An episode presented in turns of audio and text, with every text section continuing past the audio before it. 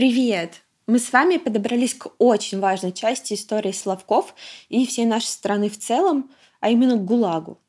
В этот раз мы будем разбираться, почему эта система вообще возникла, почему появилась именно на Славках и кого туда отправляли. Чтобы все это понять, я пришла в музей ГУЛАГа и поговорила с Олесей Сереченко.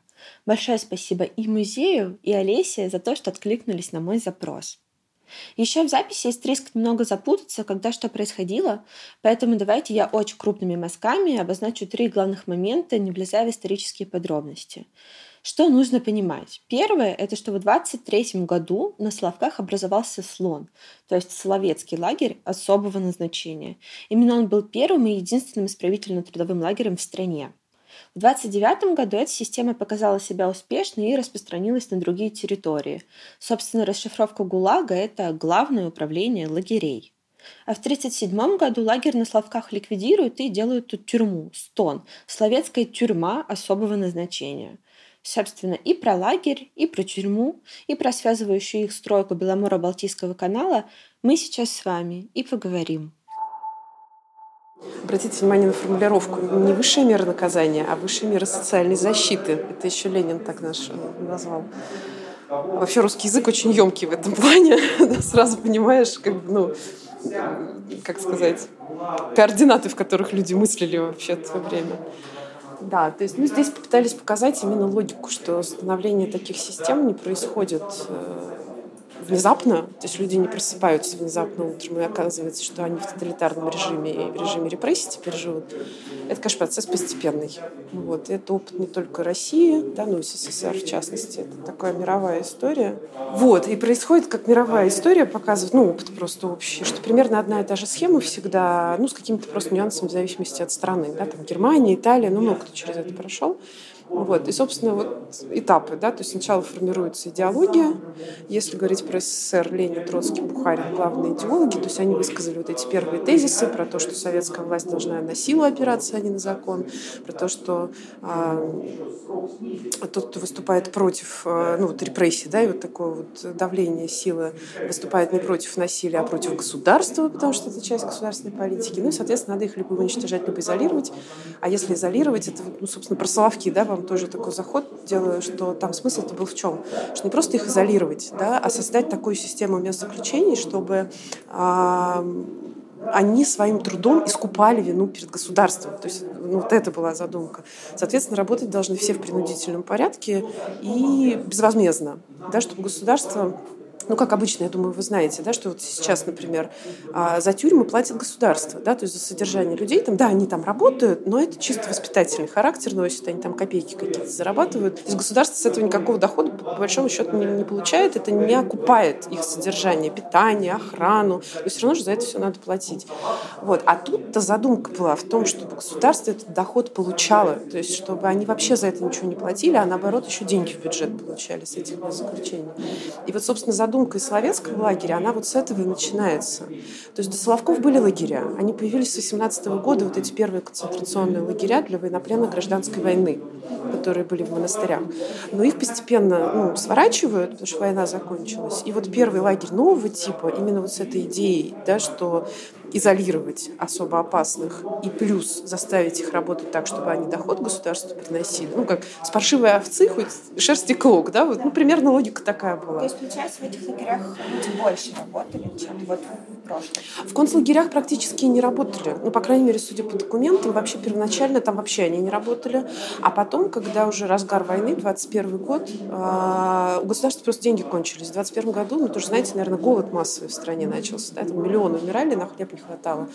И вот это был первый такой перелом, а, когда, собственно, задумались о том, что нам нечем их кормить, этих заключенных. Да? Людей нечем кормить, ну, я имею в виду обычных да, граждан, уж тем более такую армию заключенных. И что пусть они работают, пока сидят. Да? Но пока это был еще первые вот эти концлагеря, Сначала их вообще не заставляли, это был добровольный характер. И это не были какие-то сложные работы, то есть это были ну, там подряды от города, например, да, то есть там ремонт дороги, то, что мы сейчас общественные работы называем, да, ремонт какой-нибудь здания, там еще что-то, уборка. Вот. А им даже платили зарплату в концлагерях, причем поставки профсоюза, в зависимости от того, что человек делал, там каменщик, каменщик, там еще кто-то еще, там, уборщик, уборщик. А, и две трети удерживали денег этих на содержание лагеря, оплату охраны, там всего, а треть э, скапливалась на счету заключенного и после освобождения предполагал, что он эти деньги получит. Какая разница между лагерем и тюрьмой? А режим разный. То есть в тюрьме, ну вот по фильмам, да, вы знаете, там человек сидит в камере весь срок, а, очень строгий режим, то есть он не имеет права из нее выходить без конвоя. И, собственно, выходит, да, все по часам. Ну, это час прогулки. Да, час прогулки во внутреннем дворе и все, под конвоем. А в лагере а, там, собственно, а, ну, то есть лагерь это же не просто территория с колючей проволокой, да, вот как тюрьма. То есть, да, есть зона лагерная, но так как они работали на очень масштабных больших работах, да, то есть это лесоповал, работа в шахтах, стройки вот эти огромные и прочее. Соответственно, это же невозможно, ну, обнести, например, строительство БАМа колючей проволокой, да, ну, невозможно просто, там, не знаю, даже строительство Никелевого завода в Норильске, да. А, соответственно, их ежедневно, ну, большинство из них выводили на работы, причем они ну, и обратно приводили под конвоем, то есть они могли передвигаться там 10-15 километров в день спокойно, там бывало и больше. А, соответственно, это режим немножко другой. Плюс а, в лагере такое принципиальное отличие – в тюрьме всех кормят, как вы знаете. Независимо от того, работает там человек, шьет он рукавицы или нет, да, ну, грубо говоря, его все равно кормят. И кормят всех одинаково. А в лагере а, поговорка «кто не работает, тот не ест» имеет абсолютно прямое значение, ну, имела. То есть на каждого заключенного норма выработки за рабочую смену там свалить, не знаю, 10 деревьев, например. Если он выполняет на 100%, ему выдают весь паек дневной. Если меньше, ему пропорционально урезают паек. Если он не может работать э, по болезни, не знаю, там, увечью или еще по какой-нибудь причине, или потому что не хочет, его снимают с пайка. Он не ест да, ну, либо сводят сначала на минимальный, если человек в больнице, например, да, находится в лагере, ну, не знаю, там руку сломал, скажем, объективно, да, не может работать, а, там на минимальный. Если это продолжительное какое-то время продолжается, его снимают с пайка. Вот, и поэтому это вот такое, ну, наверное, самое основное отличие от, от тюрьмы. Ну вот, а, собственно, после идеологии начинается изменение законодательства в соответствии с этой идеологией. Это тоже общая схема для всех исторических таких примеров. А в случае СССР это 58-я статья. Я сейчас не сформулирую, но я понимаю, это та статья, под которую попадали практически тех, кого, все. Тех, кого мы называем политическими в то время, это все 58-я статья. Вот она, три колоночки последние, там 16, по-моему, подпунктов. А, где перечисляется общее ее название «контрреволюционная деятельность», то есть государство, преступление против государства и общества. А, и, собственно, вот перечислены здесь, какие конкретно преступления являются. Самые из них часто встречаемые в обвинительных заключениях 58 пункт 6 «Шпионаж». И вот самый фаворит – это антисоветская агитация пропаганда 58.10. Ну, здесь все просто, да, потому что это высказывания просто какие-то. И очень размытые формулировки, они тут везде размытые. Насколько я помню, что хочешь, что и притяни. Там был даже пункт, в котором просто если кто-то сказал, что ты, возможно, можешь что-то сказать, ты тоже уже походил, да, да без любых да. То есть они, они все так сформулированы, тут как бы основная трагедия 58 статьи, то есть они были все так сформулированы, что человек мог быть обвинен по любому из этих пунктов не за то, что он сделал, а за то, что он потенциально может сделать неудачно. Ну, в общем, по факту, это история, в которой мы тебя, если сажаем, то скорее не за то, что ты сделал, да, а в целях профилактики. Потенци... Да, да, да. Чтобы ты не сделал. Да, да, да, да, абсолютно верно. Там на столе лежат папки, распечатки mm-hmm. приговоров смертных, вот этих расстрельных этапов, которые вывезли Соловков в 37-м. Ну, кого-то на Соловках расстреляли, кого-то вывезли. А, и там просто вот... Э, копии вот этих приговоров, по которым людей расстреливали. Там прям прямым текстом написано, приговаривается к расстрелу, потому что после освобождения потенциально способен на контрреволюционную деятельность. Все. То есть это прям вот ну, в документах формулировка. Вот тут хочется остановиться и еще немного поговорить про 58-ю. Для меня вся ее абсурдность и жестокость доходила в два этапа. Первый — это при прочтении архипелаг ГУЛАГ. Дальше мы приведем несколько небольших отрывков из аудиокниги в прочтении Владимира Самойлова. Остальное, надеюсь, вы прочитаете сами. Воистину, нет такого поступка, помысла, действия или бездействия под небесами, которые не могли бы быть покараны тяжелой дланью 58 статьи. Сформулировать ее так широко было невозможно, но оказалось возможно так широко ее истолковать. 58 статья состояла из 14 пунктов. Из первого пункта мы узнаем, что контрреволюционным признается всякое действие, по статье 6 УК и бездействие, направленное на ослабление власти.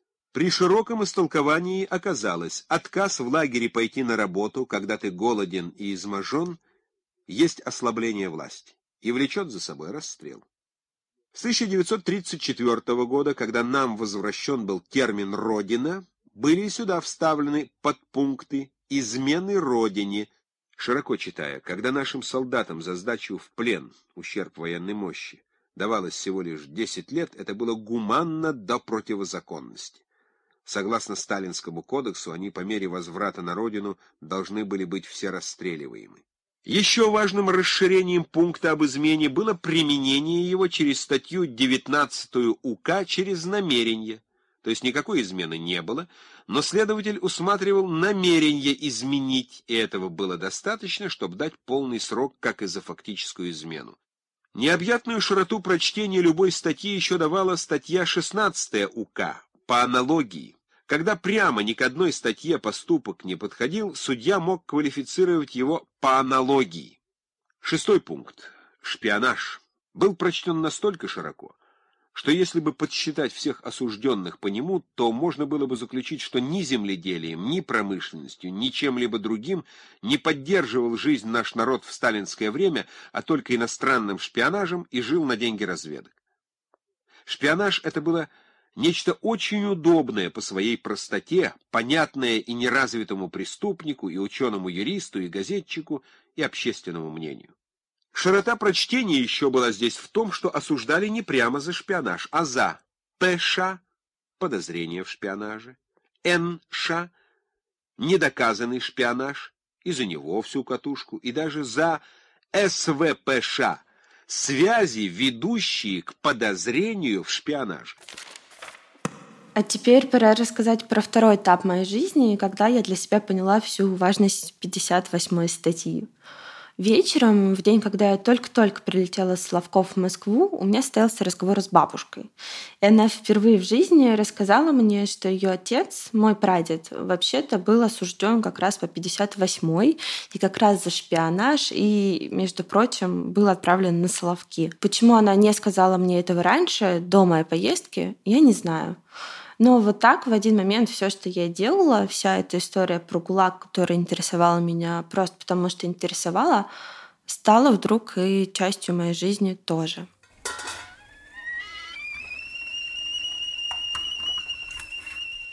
Ну, я буду тебе вопросы задавать, Давай. а ты рассказывай. Это да, это мой отец был. Твой отец был на да, Соловках? Да. Мой От... прадедушка. Твой прадедушка, да. И как он там оказался? По доносу соседей, что у него родственники за границей, в Польше. Когда в семнадцатом году делили границу между Россией, Россией и Белоруссией, то часть э, э, территории, где жила моя бабушка, вот, и жили еще родственники моего отца – она оказалась в Польше. А в семнадцатом году то установилась советская власть, вот, и это уже были кордоны, границы, значит. Ну, а он ходил, навещал свою мать, потому что граница проходила, ну, как, как у нас по улице. Одна сторона улицы в одном государстве, а вторая сторона через дорогу в другом государстве. Ну и вот соседи донесли, донесли, что он навещает свою мать. Его за это забрали. Это какая статья? Какая статья? Ну, каких всех политических сажали. Э, сажали. Также, также посадили тетку мою, она сидела в ГУЛАГе, в каком месте, я не, я не знаю. Она была учительницей, а отец у нее был священник. Вот за то, что отец священник, она учительница, Ей дали 10 лет. Она сидела от звонка до звонка. В 1956 году, в 56 году, это Хрущев, когда был у власти, э, значит, всех ре реабилитировали. И отца моего реабилитировали, и, и тетку реабилитировали. А отцу сколько дали? Отцу, ты знаешь, он, ну, он немного сидел. Он сидел э, три года, потом еще сколько-то сидел. Он, значит, был в Петрозаводске, потом Беломор-канал. Вот. А на самых Славках, там сколько-то было, не знаю, когда рыли Беломор-канал, документов не сохранился. А тебе отец рассказывал, как там? А у кого расспрашивать-то? Мать старалась, не, поси, не посвящать, потому что мы, к тому же еще то, что отец был репрессирован, а мы еще жили три года в оккупации, пробыли в оккупации. И нас мать на работу никуда не брали. И сестра моя с 14 лет пошла работать, тоже потому что учиться не могла никуда поступить не, не было возможности. И вне пионерского лагеря путевку пионерский лагерь не, не давали. Я ни разу в пионерском лагере не была. Не было такой возможности. Давали лучшим, а мы с подмочной репутацией. У нас родня, родня еще оставалась в Польше. А в 1939 году то, что в 1917 году а, а, отошло к Польше, в 1939 году это все вернулось к России. И спрашивается, за что? За что он сидел? За что он сидел, да. За то, что он мать свою навещал или, или к сестре свою родную ходил. Вот так и сейчас будет. А вот и Славки. Знаете? Знаем. А расскажите сразу, пожалуйста, тогда вся ли территория архипелага? Нет, там больше, нет, там больше ста островов. А, ну, основная их часть, это вот, а, ну, вы опять же были зимой, да, вы там особо их не видели, море замерзшее было. Ну, в общем, если летом приедете, вы увидите, там вокруг разбросано огромное количество островков, но они совсем небольшие. Ну, там сколько-то метров там площади. Какие-то совсем маленькие, которые приливом закрывают вообще, они под воду уходят. А вот относительно крупных островов 6. Ну, собственно, Большой Соловецкий, он 225 километров площадью, да, то есть вот так 25, здесь 16, это самый крупный. Анзер, второй по величине, Муксулма большая, Муксулма малая и Большой Зайцкий, малый э, Зайцкий. Вот на этих всех островах а, были хозяйственные постройки монастыря. А, поэтому их лагерь, собственно, все использовал. На мелких островках никаких отделений не было. А, ну, может быть, там, не знаю, где-нибудь могли построить какую-нибудь избушку, если там рядом где-нибудь было рыбное место, например. Ну, это не считаем. Да. А расскажите, что было на Ансере, на Мукслуме? На... Это все командировки. Командировки, а, это значит, когда... Ну, отделение, филиал. Филиал. Да, то есть там тоже бараки, ну, uh где-то хозяйственные постройки. Вообще, наверное, здесь тогда вам и расскажу, почему Славки выбрали ну, по логике, да, будет логично. А до появления Советского лагеря до 23 года, да, в 23 появляется, а лагеря были вот эти концентрационные, про которые я вам говорила в начале, и они были на севере, в Архангельской области, в Карелии тоже были. Как я сказала, задача была сделать место заключения нового типа, которое э, не просто изолировало бы, но и приносило государству доход. Такого опыта до этого не было. Надо было понять, как это будет устроено. Не было в России или не было в мире? Да, фактически в мире, наверное, я думаю, да. Может быть, ошибусь, здесь вот не буду утверждать. Но в России точно не было. Да? То есть всегда государство платило за содержание людей в местах заключения. И за ссылку, и за тюрьму, неважно в каком варианте, и за казнь. Да? Все.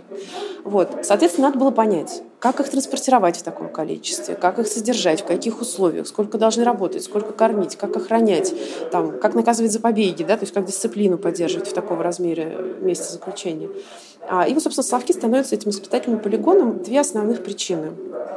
А, во-первых, до 2020 года, как вам рассказывали, да, там был самый богатый, один из самых богатых, самых больших монастырей, и от него э, осталось хозяйство. Потому что советский монастырь, у него уникальное хозяйство э, сложилось. То есть не просто монастырь, как комплекс церквей, обнесенных там крепостной стеной, плюс ферма, там огород и что-то еще, как обычно, да, а у них были собственные производства.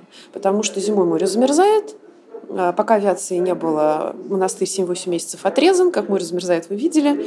А, соответственно, надо себя обеспечивать самим. Да? То есть нет возможности перевозить там что-то с, с, материка. И вот у них появляется своя лесопилка, свой кирпичный завод, вот до революции еще, да, там, а, свой гончарный завод, свой кожевенный завод, там больше 10 всяких разных производств. Монастырь закрыли, но мощность это осталась, да, то есть остались э, сами помещения вот эти производственные, осталось оборудование очень хорошее, а, осталась электростанция собственная, радиостанция собственная, флот, да, то есть и пассажирский, и грузовой. И это все вот в наследство у ГПУ благополучно достается. То есть что это значит? Можно сразу завозить большую партию заключенных, есть где их разместить, постройки есть, можно заселять сразу, Удобно. Да, и сразу найти, чем занять их, э, чтобы они тут же деньги зарабатывали с первого дня. Пока инфраструктура выстроится, пока они придумают, как правильно лес здесь рубить, да, и как это все организовать. Соответственно, это было удобно. А второе – это, собственно, идеальная изоляция. Ну, как часто на островах делают места заключения, да, то есть это минимизация возможностей побегов. Зимой море замерзшее, но неравномерно, то есть перебраться пешком зимой никак. А в летний период э, вода ледяная. Вот если поедете туда летом, я надеюсь, поедете, попробуйте искупайтесь. Даже в очень жаркое лето градусов 11-12. Ну, может быть, в заливчиках там потеплее, где прогревается. А так, в общем... А, то есть, соответственно, вплавь нереально. А, ближайшая точка на материке – это вот Кемь. Летом как раз из нее да, можно добраться подешевле, самолет дорогой. А, 45 километров. Собственно, здесь и был в Кеми пересыльный пункт. А пересыльный пункт получается, что всех сначала до Кеми? На поездах везут до Кеми. До Кеми да, там... Летний период они по воде, да. а зимой что с ними Ждут этапа на открытие навигации. Да. Это была на самом деле огромная проблема, про это многие вспоминают заключенные, кому не повезло ну, успеть в Кем до навигации, закрытия, а это обычно где-то ноябрь. Потому что потом уже вот совсем опасно становится, льды уходят. А они вот там всю зиму сидели, привозили следующих, то есть там были чудовищные абсолютные условия, все битком, битком, битком, морозы, их еще заставляли работать, естественно, чтобы они там даром не сидели. Вот. Но как бы вот вплавь 45 километров это нереально посчитать. А есть ли хоть один зафиксированный побег Соловков? А самих Соловков официально ни одного удачного побега нет. Бежать пытались, очень редко. То есть это в большинстве случаев, видимо, были такие уже шаги отчаяния, потому что люди понимали риски, что практически нереально. Из лагеря Соловецкого а, есть удачные побеги. Например, вот у нас одна из маленьких историй. А, это вот история с озерком Альсагова. Он как раз а, был в группе из пяти человек, которые сбежали из Соловецкого лагеря, но они сбежали из Кеми. То есть они с пересыльного пункта сбежали на материке. И они, да, через финскую границу перебрались и потом по Европе разбежались. Он автор первых воспоминаний, вообще первых э, в истории про систему лагерей в СССР, Адские острова. Помимо заготовок, которые были в лагере, заключенных еще отправляли на Беломоро-Балтийский канал. Это уже, да, это следующий этап. То есть, смотрите, получается, с 23 по 29 год советский лагерь — это только Соловки плюс Кемский пересыльный пункт. А с 29-го, есть даже такое выражение, лагерь выплескивается на материк.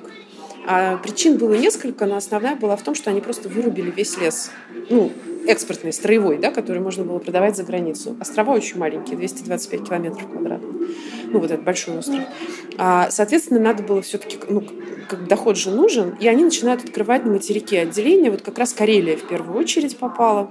А, потом в Архангельской области тоже были. А с 1931 года, когда уже организуется вот ГУЛАГ, как организация, а, и начинается вот эта первая масштабная лагерная стройка, это Беломор-Балтийский канал.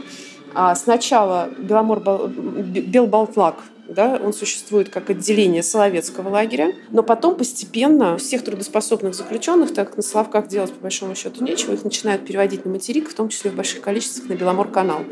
Э, и в результате получается, что а, Соловецкий лагерь становится отделением Беломора-Балтийского комбината, вот этого огромного лагеря.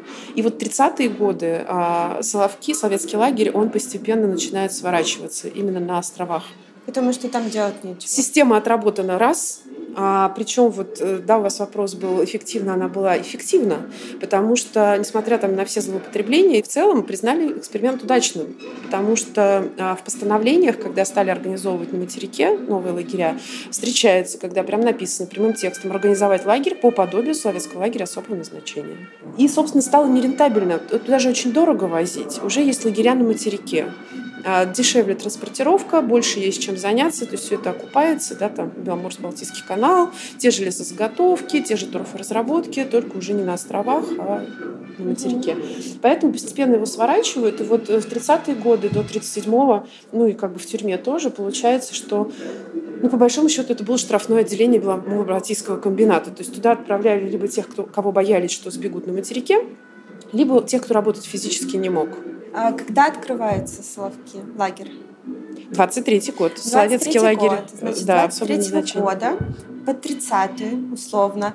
Это место, куда пересылается большое количество заключенных. Они работают. К 30 году они весь лес условно вырубили. К 29-му. К 29-му угу. вырубили стало понятно, что нерентабельно. Сначала начинают открывать вот с 29 по 31 просто отделение на материке, то есть начинают аккуратнее, а, Карельский лес рубить, да. Архангельский лес рубить. А в 31-м, когда выходит приказ о начале строительства Беломора-Балтийского канала, и, собственно, появляется Белбалтфлаг, и постепенно советский лагерь сворачивается. филиалом и сворачивается. Да. А по всей стране лагеря в какой момент начинают появляться? С 29 -го года. С 29 -го года. То есть с этого документа. С 23 по 29 Соловки по факту единственные. были единственные Такого такие, типа лагеря, показали да. себя успешными, и эта система начала разрастаться, а к тому моменту, как она разрасталась, сами Соловки уже стали да. просто маленьким филиальчиком. Да, да. Супер. С этого документа начинается расползание по стране лагерей. 29 -го года постановление об использовании труда уголовных заключенных. Если вот прям просто в двух словах объяснить, да, там написано, что с момента его подписания везде в стране, где планируется массовое использование тяжелого физического труда, стройки, лесозаготовки, шахты, освоение труднодоступных территорий и прочее, а, постепенно должны быть организованы в этих местах лагеря по подобию как раз Соловецкого, и э, в основной массе эти работы физически должны вестись силами заключенных. То есть если совсем одним предложением, вот с этого документа труд заключенных официально становится частью экономики страны. И как следствие, естественно, начинает расползаться система лагерей. Как быстро вот. поползла эта система? Ой, очень быстро. То есть да. вот 20... Вы сейчас увидите, я вам вот визуально прям покажу. Там каждый год э, там сначала один Соловецкий, потом там открываются лагеря в Сибири, на Дальнем Востоке и на Урале. Там вот 29-й год. А уже 30-й, 31-й там уже начинает все это как новогодняя елка светиться. Очень-очень быстро. Вот. Но Беломор-канал, он, собственно, первый ну, наверное, не будем да, на нем сильно у вас про Соловки все-таки, но просто очень много историй, когда говоришь про Соловецкий лагерь, они очень многие завязаны на Беломор-канал, потому что либо сидевших на Соловках перевозили на Беломор-канал, да, и у них там как-то история заканчивалась там часто трагически, потому что это тяжелейшая работа, там смертность была очень высокая. А, либо наоборот, человек, например, попадал на Беломор-канал, пил батлак, и потом, например, его там, не знаю, за немощностью переводили на Соловки, и потом он попадал в 37-м вот этот расстрельный этап, да, его там в Карелии расстреляли. Ну, то есть это очень вот такая взаимосвязанная история, да, потому что, конечно, Беломор, Беломор-Балтийский лагерь — это вот, собственно, исток начался с Соловков. То есть если в 23 году а, была первая партия, вот за первую навигацию завезли около трех тысяч заключенных туда, и основную часть расселили на территории монастыря, а то к 29 году, когда он выплескиваться начинает на материк, а, их уже 70 э, тысяч. То есть не на Соловках, а вот включая все отделения на материке. А какой максимум было именно на архипелаге? Я помню, что в общей сложности за время существования лагеря и, и тюрьмы да, то есть 23 по 20, 39 э, около 100 тысяч заключенных прошло через Соловки. Ну, по крайней мере, это, это очень примерная цифра. Вернемся к лагерю. В да. 29 году его закрывают, не закрывают? В 37-м лагерь сам ликвидируют, ну, потому что в таком виде он уже вообще не нужен, уже здесь буйным цветом сейчас увидите, все цветет. А, и перепрофилируют под советскую тюрьму особого назначения. Разница принципиальная в режиме содержания. Как мы с вами вначале говорили, лагерь — это одно, тюрьма — это совсем другое. То есть на Соловках а, основной контингент очень резко сокращается до полутора тысяч общая численность. А тюрьма особого назначения, да, вот этот стон, то есть а, для содержания особо опасного элемента, опять же, в первую очередь тех, кого боятся, что сбегут Э, на материке. То есть оставляют самых серьезных? Тех, кого считают опаснее всех. И уголовников, и политических таких же. А, и, соответственно, в связи с этим, с профилактикой да, побегов в том числе, ну и как бы наказание более серьезного предполагалось, очень сильно ужесточился режим. Про тюрьму, к сожалению, я думаю, и на Славках вам тоже немного рассказали, потому что фактически архивы закрыты до сих пор. К сожалению, пока, насколько я знаю, до сих пор ну, почти сто процентов не рассекречено. Просто для общего понимания. Когда там было жестче, тяжелее, серьезнее? Если человек попадал на общие работы, это вот как раз то, на чем лагерь специализируется. Ну, на Соловках это лесозаготовки, да, где-то шахты, ну, везде по-разному. Там очень высокий процент смертности почти везде, во всех почти лагерях. И выжить на общих работах, ну, они даже пишут про это, что это было практически нереально. То есть там здоровый мужчина за 3,5-4 месяца в состояние доходяги превращался, да, потому что работа очень тяжелая, а питание, даже если он получает 100% от нормы, не компенсировало энергозатраты. Поэтому с этой точки зрения, да, конечно, в лагере тяжелее было. В тюрьме сидишь, ты сидишь, там тебя все равно накормят худо-бедно, и плюс ты не, ты не двигаешься, да, то есть у тебя какой-то энергоресурс все-таки сохраняется, хотя бы физически. Но, с другой стороны, те в лагерях, кто попадал не на общие работы, а на внутрилагерные, так называемые, заключенные, они же и обслуживали лагерь. Уборка, там, кочегары, э, больница лагерная, питание, ну, эти кошевары, все и прочее. Или там в театр в тот же лагерный, да, попадали там. Это, конечно, было спасение. То есть сравнить человека на тюремном режиме человека в лагере, даже на Соловках, например, работающего в театре, там, да, это, конечно, не сравнить. Тюрьме именно Соловецкой, если говорить про Соловки, а, там они, ну вот из того, что мы знаем про тюрьму, это в основном из воспоминаний, и то их очень мало. Они описывают, как бы, что тяжелее было, то есть физически было легче, потому что тебя не гоняют в болото торф добывать, да, там, или лес валить на 30-градусный мороз. Но психологически было гораздо тяжелее, потому что были очень жесткие требования. Например, они в камерах должны были сидеть в течение дня. Ну, то есть есть отбой, подъем, да, когда они спят. А вот все остальное время они должны были сидеть на нарах э, со сложенными вот так руками на коленях, между собой запрещено разговаривать и запрещено облокачиваться даже на стену. То есть они в таком положении должны были сидеть весь день. Делалось для того, чтобы они были на виду. Ну, то есть непонятно, что хуже так. Да, то есть психологически это очень сложно. И э, нельзя разговаривать между собой. Выводят на этот час внутренний этот прогулочный дворик на территории монастыря. Выводят, э, то есть, э, выводят их э, только тех, кто сидит в одной камере одновременно. То есть они даже не знают, кто еще находится в тюрьме. Очень жесткий контроль переписки. Очень жесткий. За любое малейшее нарушение лишают еды, прогулок, э, книжек из библиотеки. Да, там, ну, какие еще могут быть там, как привилегии в тюрьме. А, даже э, такой момент, э, не знаю, наверное, не будете это вставлять, просто так вам расскажу. Но он такой. Э, например, очень жестко контролировалась бумага чтобы записки не передавали друг дружке. А, если выдавалась бумага для письма, то это выдавалось ну, родственникам, да, там переписка была разрешена, а, ограничена, но разрешена. Выдавали прям буквально минимальный клочок, и вот выдали там, не знаю, сантиметр на два. Вот ты обязан целиком Э, также вернуть. То есть ты не можешь оторвать и что-то там себе оставить. Это еще ерунда. А им выдавали по норме, кроме питания, выдавали папиросы курева. Ну, потому что все курили в то время. А, и а, вот тебе сколько дали? Пять папирос. Ты пять бычков обязан вернуть. Еще хуже. В туалет ведут тебя под конвоем, естественно, да, на оправку, как это называлось, выдают тебе тоже клочочек бумажки какой-нибудь там газетной, ты ее должен вернуть после использования да, чтобы ну, себе в карман не положил. Есть, и вот это все, вот они как раз и описывают, что вот это было очень тяжело. То есть люди ломались просто вот на таких вещах, ну, кажется, бытовых, но когда у тебя вокруг всего этого жизнь построена, это, конечно, очень тяжело. Вот. И тюрьму, собственно, она просуществовала до 1939 года. А в 1939 уже шла Вторая мировая война. А, и, видимо, в качестве подготовки, ну, это логично, просто э, ну и плюс нерентабельно уже совсем их всех вывезли, распределили по нескольким тюрьмам на материке, и острова передали учебному отряду Северного флота, то есть военным. И вот, собственно, с 1939 года там была военная часть вплоть до 91-го, если я не ошибаюсь. До 60-х или даже начала 70-х это была закрытая территория, то есть там можно было попасть только по пропуску.